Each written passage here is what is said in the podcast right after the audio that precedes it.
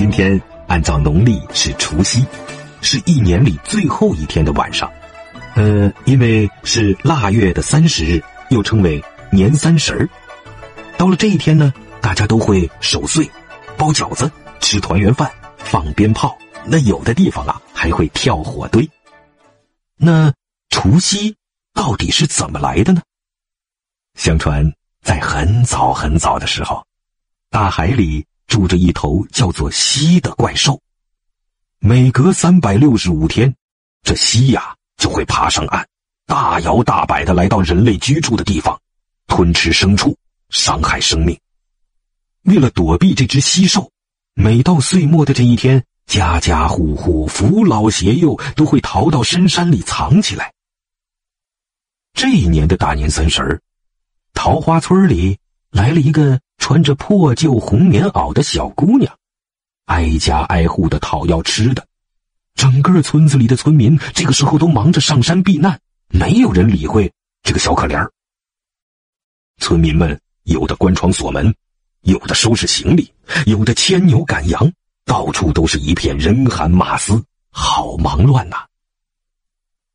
当小姑娘。敲门敲到村东头的一家的时候，门开了，一个老奶奶拿出食物来招待她。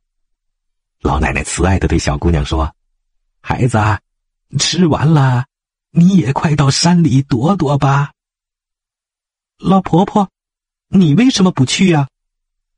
我老了，不想再跑来跑去了。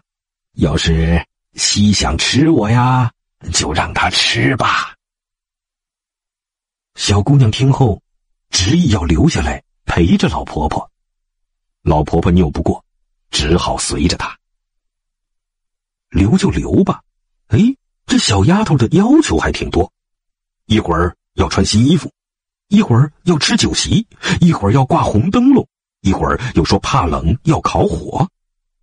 老婆婆想，反正今天晚上要被吸吃掉了，于是。她就拿出家中的所有的东西来满足小姑娘的要求，老婆婆还把屋后的干竹子抱到院子里，点了好大一堆篝火。夜深人静的时候，就听一声吼叫：“啊！”可怕的蜥来了，整个村子黑咕隆咚的。只有村东头老婆婆家里火光通明，格外的醒目。西一跳就跳到他家门前，一看门上挂着两盏大红灯笼，这可把他气坏了。西想：“哼，我不走大门了，我上房。”于是他又怪叫了一声，跃上了屋脊。谁知道烟囱里冒出红彤彤的烟火，老婆婆在做年夜饭呢。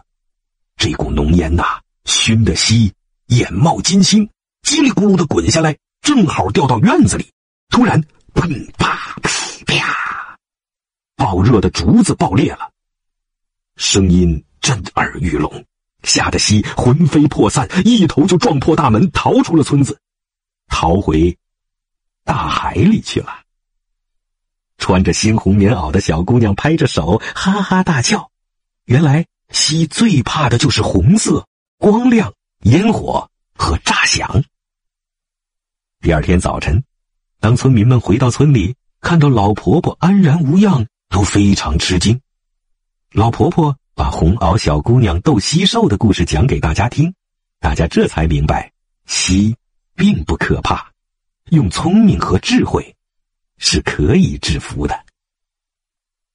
小姑娘呢？就像他出现的时候一样，又神秘的消失了。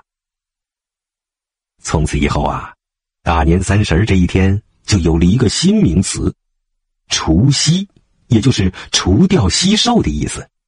家家户户都要张挂红色的东西，做年夜饭，燃放烟花爆竹，灯火也就彻夜不熄。